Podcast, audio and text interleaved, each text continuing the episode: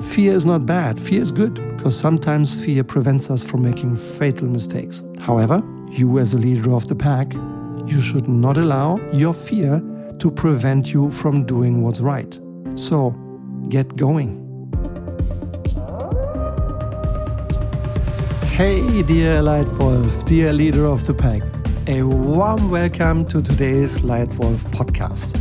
I'm very happy that you're investing some of your time again. Maybe you're upgrading some of your time while listening to this Lightwolf podcast. Maybe you're just sitting in a traffic jam somewhere in the car, or you're in the train on your way to or from work.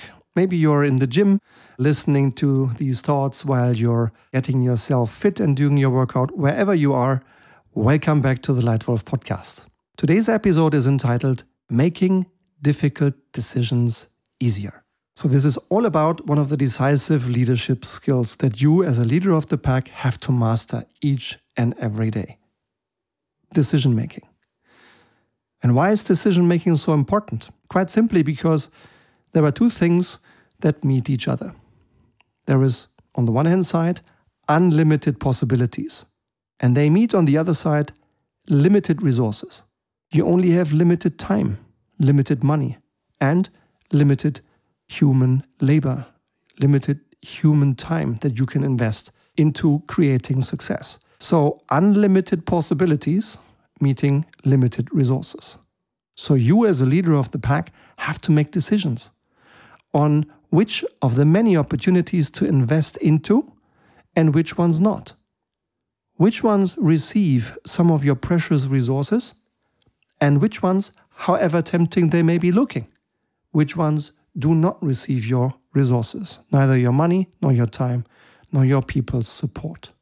And since this is more easily said than done, particularly in a world with more and more opportunities, more and more options, but less and less time, this is a topic that deserves regular refresh and reflection. Therefore, today, let me share three ideas with you. How to make difficult decisions easier. Idea number one What is right in terms of our vision? What is right in terms of our vision? I'd like to share a quote with you. A quote from a man who I really admire. His name is Jeff Weiner. He is the CEO of LinkedIn. I think he founded LinkedIn. For sure, he has been, maybe still is, the CEO and has had a shaping impact on LinkedIn. And LinkedIn has become an important part of my professional life. Yeah? And it's much more than just a connecting platform. It's much more than that right now. And he, Jeff Weiner, once said the following sentence about how to help make decisions easier. Quote, one of the many ways a culture of trust can become a competitive advantage is by enabling teams to make otherwise difficult decisions. For example, goal setting, organizational decisions, policies, etc by playing up to who they aspire to be and not down to the lowest common denominator of fear and uncertainty. Unquote. Bam. When I read this, I went like, wow, what a simple but powerful trick to have more courage, to move forward more decisively, to accept that there is risk, yeah? Do not look at the lowest common denominator of fear and uncertainty. Too many organizations do exactly that with this strange intent to try and eliminate uncertainty. You can't. there is no such thing as guaranteed success or certainty about a decision being right before you take it. You can't connect the dots looking forward. You can only connect them looking backwards. And one way to have courage to dare to move is not to look at the lowest common denominator, but to look at your common vision, the company you aspire to become, the individual you aspire to be one day. Looking at these and then asking yourself, what is right in terms of our vision? And I think this could be one nice way to help you make difficult decisions easier. Tip number two breaking down big problems into small parts with parsa. breaking down big problems into small parts with PARSA. What the hell does PARSA mean? yeah, let's take it one by one, no worries. What does PARSA stand for? It's a simple, powerful process of chunking problems down into small parts, into five parts. P as in problem. Name the problem precisely, correctly, and not just roughly okay. Have the intellectual discipline to name the problem. What is the problem? Two, A as in analysis. Analyze the problem. What parts does this problem consist of? How are they interrelated? Analyze it. Three, R as in root cause. Very important. Do not just assume that you know the root cause. Do not just assume that you pinpointed the root cause already correctly. You may be bloody wrong. We are all humans, we all have biases. So do this important analysis work to really pinpoint the root cause of the problem. And that doesn't have to cost you months or week or even days. You can do this in, in short time, but do this intellectual work. What's the root cause of the problem? Four. S, as in solutions. And you have always more than one solution at your disposal. So, solutions. Assess the best ones, analyze the best ones, analyze their pros and cons. Every single option has disadvantages and advantages. And then, together with your peers, with your team, with your boss, with your people reporting to you, pick the option that seems the best. S. And then finally, A. A as an action.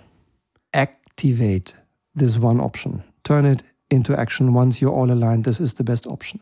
So, this is the PARSA process problem, analysis, root cause, solutions, and action and then take the best solution and run with it.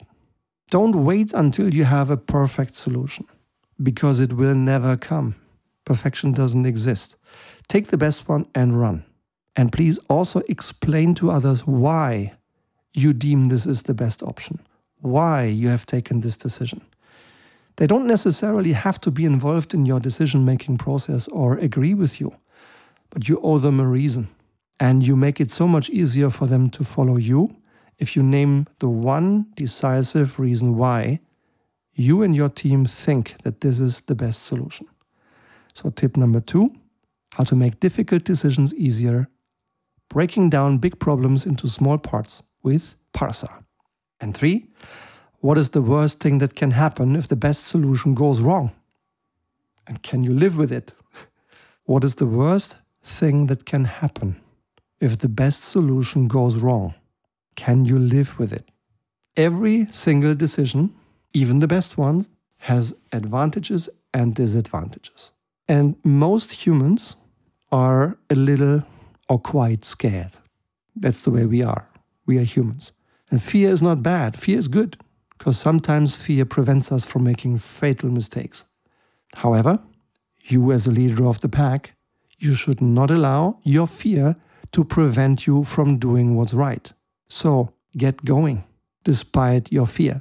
And if you'd like a little a little relevant entertaining input into fears we sometimes have and a simple model to deal with these fears, I love it. I just love it.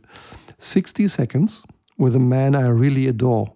His name is Gaur Gopal Das.